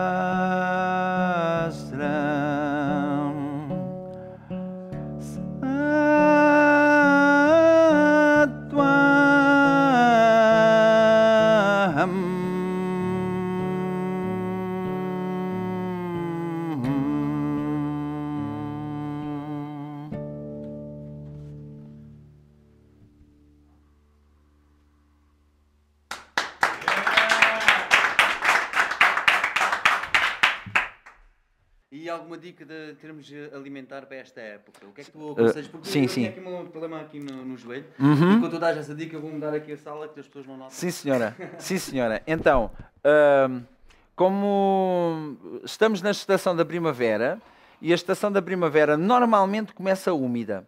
Ela vem da estação do inverno, que é uma estação de água, uma estação kafa, dentro da linguagem aqui do yoga. Ahm, e, hum, e na primavera ah, começamos a estação com a acumulação do muco que, que gerou durante o inverno, foi gerado dentro do corpo e acumulou. Agora, na primavera, ah, esse muco que acumulou expande. É como a tal panela de pressão que eu estava a falar. Chegou ao limite e ele agora expande. E como a primavera traz-nos também, na segunda parte da primavera, traz-nos bastante ar, esta começou já bastante airosa, então traz muitas informações. eh, informações a nível da, vi- da vida microbiológica que vem através do ar, é respirado, entra não só no sistema respiratório e depois causa todo o tipo de desordens eh, de natureza respiratória. Eu costumo chamar a família das primas ites. A sinusite, a ri- a rinite, a faringite, a laringite, todas essas que são bastante comuns nesta estação, eh, resulta muito pelo acumular do muco que durante a estação do inverno hum, f- tomou lugar na- no, no nosso corpo. Então, eh, agora precisamos de manter uma alimentação eh, de alguma forma próxima da, da alimentação que fazíamos no inverno. Os sabores adstringentes, eh, como o gengibre, a canela, o cravinho, são, são sabores que nos ajudam a gerar calor, que têm o propósito de, de secar o excesso de muco, eh, e essa alimentação, hum, esses sabores mais adstringentes, hum, devem, eh, devemos também procurar eh, evitar os alimentos que contêm muita água, alimentos que sejam ricos em água. Todo o alimento que cresce debaixo da terra tem muita água, muitas batatas e as, ehm, os nabos. eh, a beterraba é boa porque a beterraba tem uma natureza de fogo e então esse é um bom alimento. Ehm, e, e evitar todo esse. Porque há um excesso de informação tremendo, esse que vem no ar acaba por eh, assentar também nos alimentos que comemos, e então, para não sobrecarregar estes órgãos, que com o muco o fogo fica mais abafado e aproximando-nos do verão, esse fogo vai reduzindo cada vez mais. Quanto mais forte está o fogo cá fora, mais fraco fica o nosso fogo. Então, para que cheguemos ao verão e tenhamos um verão saudável, convém pôr esses alimentos mais quentes eh, que ajudam a secar o excesso do, do muco que foi gerado dentro do corpo. De uma forma geral, sim, estas são algumas das recomendações que a gente faz para esta estação. Nesta segunda parte eu queria falar hum, um pouco mais também, eh, que a gente já falou um pouco ainda há bocado, mas Uhum. eh, desta, desta filosofia do, do yoga que, que nós- como nós vimos aqui, normalmente nós associamos o yoga muito a estas posições, não é? Uhum. Sim, sim, sim. Hum, mas tu fazes, por exemplo, uma terapia com pessoas de mais idade, sim, sim. já me falaste, que eu acho muito interessante, em que as pessoas não chegam a, a fazer posições quase nenhumas, não é? Sim, Não- sim, sim. Há todo Eh, um. Explica-me isto, fala-me isto. Sim, o, que é que é, o que é que é essa. Uh, a yoga terapia, a yoga terapia uh, tem como base tem como base o hatha yoga. O hatha yoga é aquele que que mais desenvolveu conhecimento e técnicas no intuito da purificação deste desta camada física, este corpo de alimento, corpo que se alimenta. E então Uh, porque ele também não só se alimenta, ele pede alimento, mas ele depois retém uma série de, de nutrientes. Este corpo, tal como a mente, tal como todos os demais, seja o corpo físico, corpo energético, corpo mental, corpo intelectual ou emocional, são constituídos pela reunião de três atributos fundamentais, que é o ar, a água e o fogo. Ah, vata, Pitta e Kapha. Ou, o- disso, só que não foi pela ordem certa. Pitta é o fogo, Vata é o ar e Kapha a água. Ok? E então, esses elementos são os contribuintes para tanto para a saúde como para os fatores de doença no corpo, das desordens do corpo. E da gestão de um equilíbrio eh, bem eh, feito sobre a, esse- a presença desses três elementos no corpo, tanto podemos manter uma vida saudável eh, e usar desse conhecimento para tratar, para minorar, para prevenir ou mesmo erradicar de vez um sem número de situações eh, de natureza clínica e médica. E então, tendo em consideração isso, o Hatha Yoga, que é uma das escolas tradicionais do yoga, traz-nos um conjunto de conhecimento e técnicas extremamente profundo eh, que visa a purificação dos demais sistemas, sendo que os principais que são focados por esses conjuntos de ações de purificação e desintoxicação são o sistema respiratório, o sistema digestivo e o sistema excretor, pois é nestes que há mais espaço para que algum destes elementos, o ar, o fogo ou a água, acumulem. Ok? E então, hum, o- dentro desse grupo de técnicas, adaptada a cada circunstância e adaptada à natureza individual, ao humor biológico de cada um dos praticantes. Porque, como tu vês, olha, tu estás sentado aqui ao meu lado, as pessoas não são todas iguais. Ainda no outro dia eu te dizia: essas sardas que tens no corpo, isso é do teu fogo digestivo. Eu ia te perguntar agora, como é que tu. Porque pronto, tu fazes essas leituras. Sim, assim dizer, então- lês, não é? Eh, isso foi uma coisa que achas que já nasceu contigo também? Foi uma coisa que conseguiste Não- aprender não- através de. Não é de todo intuído, foi aprendido. e- completamente. Foi aprendido e claro, quando tu depois te direcionas para isso e tu vives isso, eh, e quando o teu intuito é servir o próximo, tu despes-te de alguma forma de, de um preconceito, não é? de vir aqui pregar eh, um- uma visão, um método ou uma terapia, e o meu intuito é servir-te. Então vamos lá, vamos, vamos testar isto, Ricardo. Porque é assim, tu, tu fizeste uma leitura de mim. Sim, eh, sim, vou, sim. vou confessar lá para casa. eh, Fizeste uma leitura quando me viste a última vez que me viste. Assim, praticamente do ar, fizeste uma leitura eh, que eu achei engraçada. Uhum. E temos aqui a equipa que já me conhece bem, pode-se dizer que já me conhece bem. Eh, Principalmente, principalmente ali o nosso Salsinha, já há muitos anos que me conhece. Eh, faz uma leitura então do que é que tu vês. Então, sim. tu, tu, tu vês-me online, vês-me entrevistar, não é? Uhum. Sim, sim, sim. Eh, e, e conheces-me pessoalmente. Isso, Uhum. isso- isso é que é uma coisa que eu não, já não gosto tanto nesta fórmula. sim, tu mas o- conheces-me, tu sabes, sabes, uh, ou seja, tu, tu se aparecer uma situação, sabes como é que eu ia Sim, sim. agir. Uh, Isso já não é sim, tão bom mais, para mais pessoa, ou menos, porque- mais ou menos, sim, mais ou menos. Ah, então, em termos de, da Equipa, descrição, estejam, estejam atentos em agora, termos, equipa. em termos da descrição dos humores, o humor biológico ou dosha em sânscrito, ah, isso diz respeito ao contributo da, da ciência médica de- que é uma irmã gêmea do yoga, vem descrita igualmente nas escrituras. ah, numa escritura em particular, o Ayurveda, é? o livro da vida, uh, ou a ciência da vida, que faz parte destas quatro escrituras, que é uma escritura que tem quatro grandes, grandes obras ali, uh, e, e esse, o Ayurveda, diz respeito ao conhecimento desta ciência médica do yoga. Uh, e então é através dessas tipologias que são denominadas pelo Ayurveda que nós vamos encontrar humores biológicos que correspondem a determinados tipos. Eu quero saber a, a tua leitura sobre mim. Pronto. Então, eu posso fazer uma leitura dos- do teu humor biológico físico, o que eu vejo. E posso fazer algum, retirar alguns aspectos, como tu disseste, como eu te conheço, conheço um pouco da tua personalidade, da tua forma de pensar ou de agir, e então ah, isso já me dá alguns indicadores. Mas esses indicadores que dizem respeito ah, mais ah, ao processo cognitivo, ou à tua emoção, ou, ou aspectos da tua digestão. Há alguns que eu, como te disse no outro dia, olho para ti e eu sei como é que funciona a tua digestão. Mas há, há- há pequenas particularidades que tu é que podes identificar. Ok? Então aqui o- a pessoa eh, que, que está sujeita a esta terapia tem um papel muito importante. Tem que ter pulso, tem que ser a autoridade principal na gestão da saúde. E então, nessa medida, eu posso fazer uma leitura superficial, porque aspectos extremamente importantes são visionados internamente por aquele que. Então vamos fazer melhor ainda. Hã? Vamos fazer melhor ainda. Porque eu já ouvi a tua leitura, eu sei qual é a tua leitura. As pessoas não sabem, a minha equipa não sabe, mas eu agora estava aqui e lembrei-me. Brandão, senta-te aqui. O Brandão pode sentar aqui e eu vou falar um bocadinho sobre. eh, Vais fazer uma leitura do Brandão. Então, todos nós.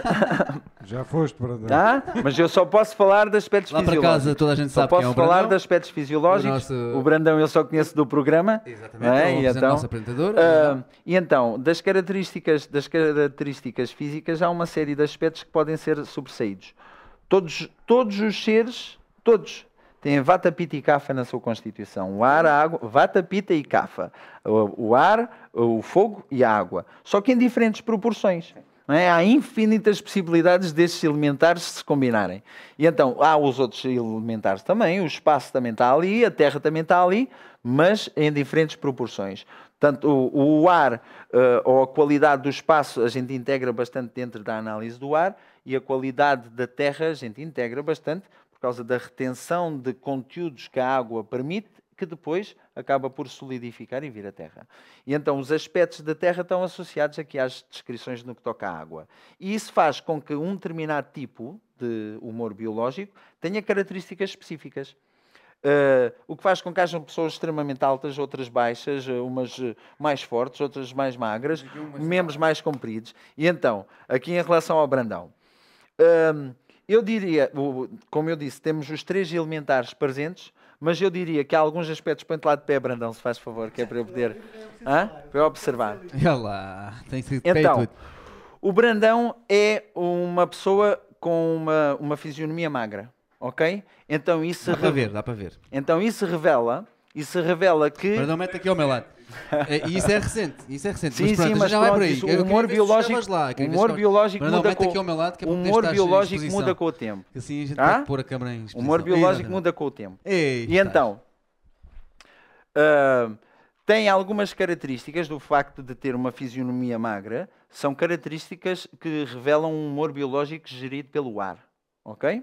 E as pessoas que, têm um, que, têm, que são geridas pelo elemento vata, o ar, têm uma constituição magra e podem ser ah, muito altos, extremamente magros, ou, ou mais baixinhos. O Brandão, nessa medida, corresponde a uma fisionomia com uma estatura mais, mais baixa. Depois têm membros, e aqui, aqui já entra a presença de outros elementares. Depois quatro, têm, né? Depois têm membros, sim, têm membros finos hum, e extremamente compridos. Os dele correspondem a isso, mas chegam a, a, a, a vatas que chegam a ter as mãos que chegam aqui quase até ao joelho. Há um braço comprido, a mão chega quase até ao joelho. Neste caso, ele corresponde para já a essa tipologia. Chama-se isso orangotango, Tem, tem veia. Desculpa. Outra coisa que repara ali, vendo ali só as mãos, o que está à vista, veias protuberantes. Eu também tenho isso mesmo. Sim, sim, isso é característica, mas olha os braços dele, estás a ver? Olha os teus. Não, mas olha, olha as dele. Aquilo são veias protuberantes, ok? Isso é porque ele antes Então tinha isso é, da massa, hum, isso é, gordurosa não, não, isto é a característica, Era, mas sempre fui magro. Tive uma fase gorda, mas sempre, a minha fisionomia hoje Espera que não está a ouvir, pai, diz. Eu era muito magro, sempre fui magro. Tive uma fase, como eles falam, que tive gordo, mas foi por causa de Uhum. sim, alimentação. sim, sim. Mas agora voltei a eu era, sempre fui Sim, sim, sim. E é, da, e é da, da característica deste tipo de humor que eu estava a dizer. As veias protuberantes ahm, e, hum, e, e isso, porque as veias são assim também, porque ele tem uma constituição magra e não só. Uh, o ar é aquele que predomina aqui dentro e o ar por vezes retém. Uh, o ar é aquele que empurra para a frente. Neste caso, o ar tem um papel importante no que toca à corrente sanguínea. Mas os vatas não têm a melhor corrente sanguínea. Têm alguns problemas de falta de fluidez. Ok? Então isso leva a que, neste caso, por exemplo, as veias estejam mais salientes, não flui, o fogo não é assim tão forte. Não é como o teu, que é o que leva a que o teu cabelo seja dessa cor, de laranjinha, o, o bigodinho, a cara mais rosada, as, as, eh, as sardas na pele é a brasão do fogo digestivo, porque a tua vesícula biliar é extremamente forte. Já a dele, pela cor do cabelo, eu diria, não tenho a certeza, né? mas pela cor do cabelo, o formato do lóbulo da orelha, eu diria que o grupo sanguíneo dele é um O. E pelo bigode também. Pronto. Pelo bigode. Eu, eu diria que é um O. E para ti, por causa dessas características, A mim não vais nunca adivinhar. não? tu serias, digo eu, serias um A, ou mais provável o A, que são os que têm a vesícula mais forte, e, ou um B, porque os A's têm os olhos mais claros, têm tendência para não ter. E existe um AB é também. Pronto, e então daí. Hã?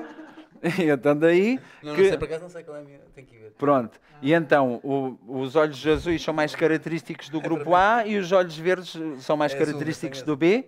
E então- Ali, no caso do nosso amigo Brandão, ah, ele tem os olhos escuros, tem um cabelo escuro, tem um, um lóbulozinho aqui na orelha mais arredondado, os As mais puros, tem aquela orelha do elfo, hã? sem lóbulo. E então, e então, ah, isso diz-me algo acerca, ah, diz-me algo acerca dele também, ah, ao contrário da tua vesícula, a dele é mais preguiçosa, tu tens uma, uma digestão forte, já a dele é mais lenta e mais demorada.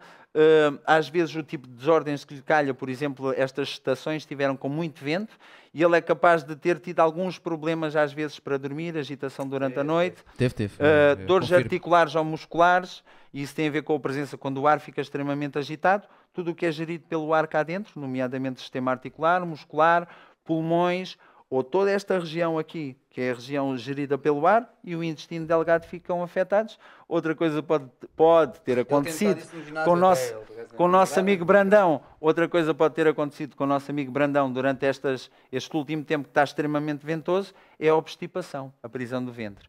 Porque as pessoas que são, têm bastante ar cá dentro, quando ele acumula na região do intestino, eu- o primeiro processo logo é a E prisão. no fim de semana passado falamos disso. É verdade? Mas é verdade? Desculpa, é verdade. De semana passado falamos disso. O rapaz chegou três dias sem conseguir fazer nada. Pronto, então, está aqui. só- só- E estas são as-?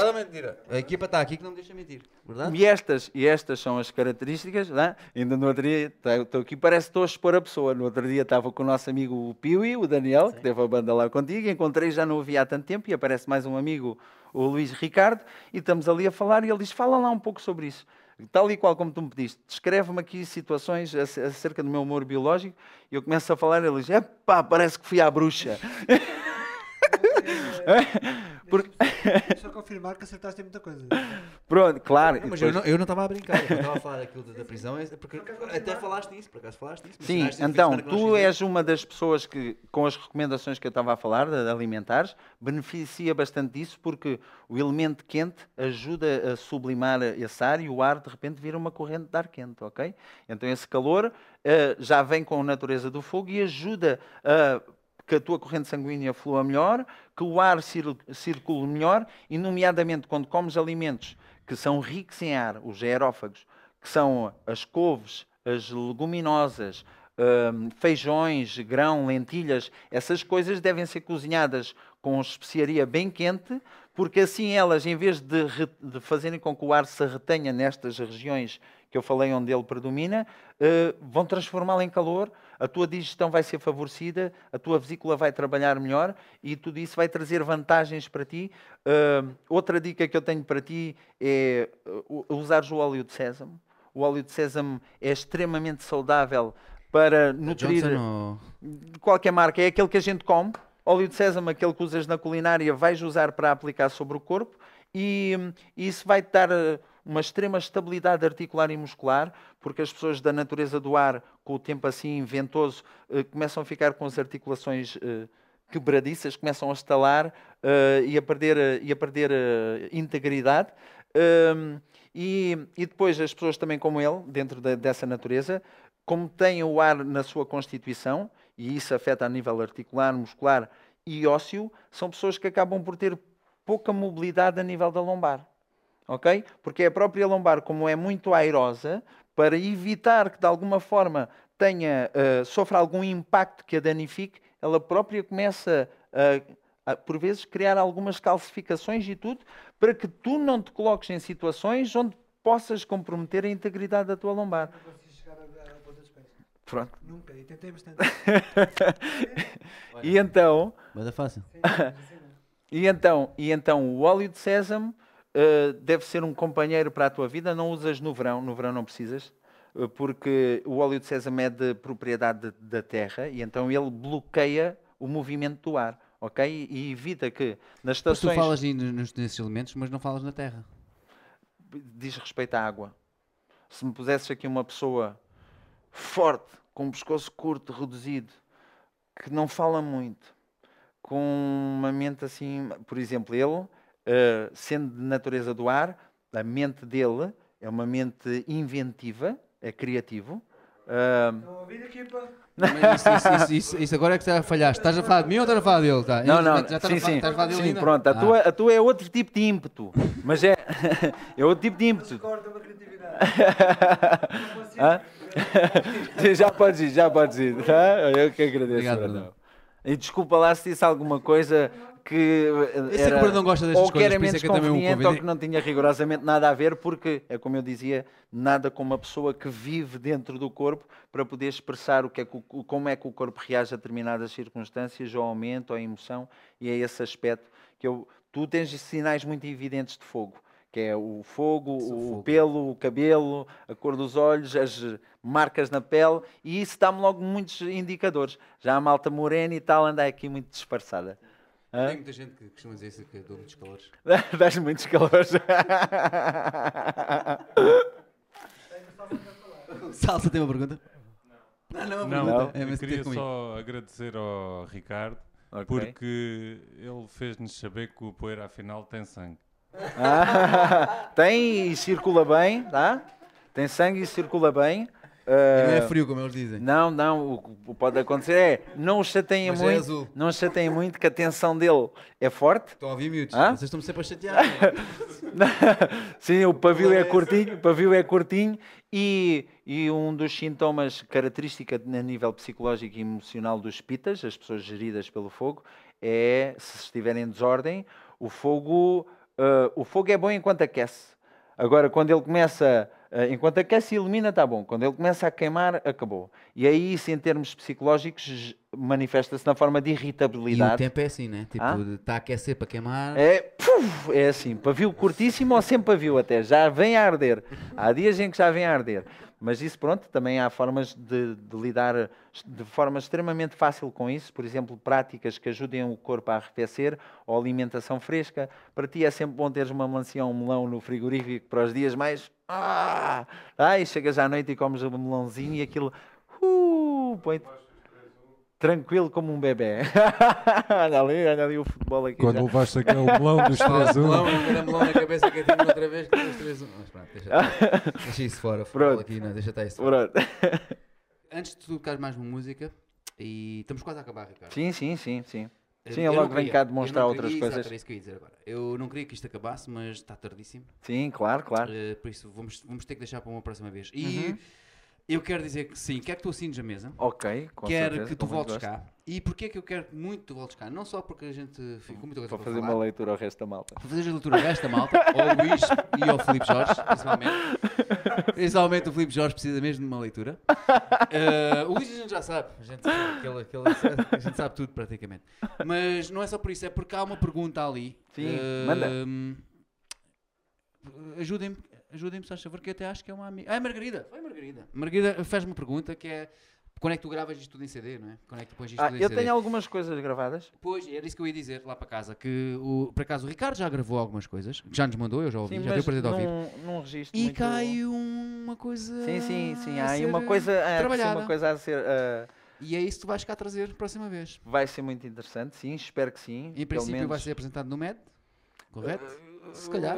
Deixa ver. não é? Ah, Vamos ver. Está-se a chutar a bola para ver se marca gol no Uhum, MED. Exato. Se Ah, não for no MED, há de ser no, não for no ba- MED, BAF, vai- há de no vão ver há de outras há de haver- há de coisas. haver um... eh, O Major, hoje esteve é- muito, o Major hoje esteve muito aí, hum, ah, presente nos, nos Sim, comentários. sim, Eu quero agradecer gostei muito ao Major e quero dizer uma coisa que o Major disse ali nos, nos, nos- nos comentários que, que é muito verdade, que é, nós estávamos a queixar, tu estavas a queixar que já não se dá tanta coisa hoje, que não há tanta coisa.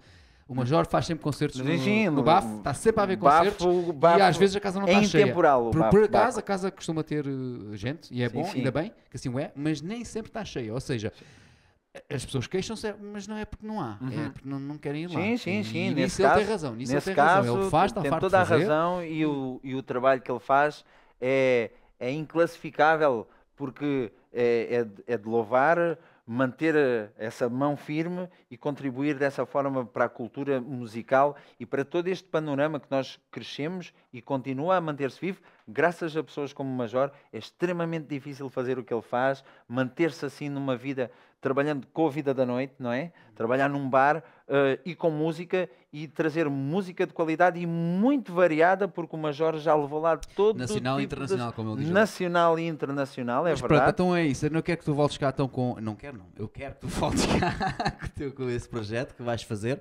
Agora quero que tu toques mais musiquinha, mas antes Sim, assines aqui. senhora. Vou assinar Lá aqui. para casa, eu não me canso. Lá para casa, não. Não é lá para casa. É para todas as pessoas que estão a ver online. Os que estão a ver online, eu creio que já fizeram subscribe.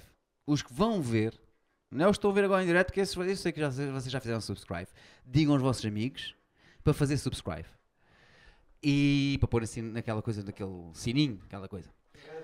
Na cineta, carregar na cineta. Uh, tenham outro- todos os vossos amigos para fazer isso. Os outros que vão ver mais tarde e aquelas pessoas que vão ver agora que o Ricardo vai partilhar e que eu vou partilhar também e que toda a equipa vai partilhar, não se esqueçam de fazer subscribe. É muito importante. Estamos quase nos 300, já. Uh, Bora temos lá, uma pessoal. aposta. Temos uma aposta. Nós temos uma aposta na equipa.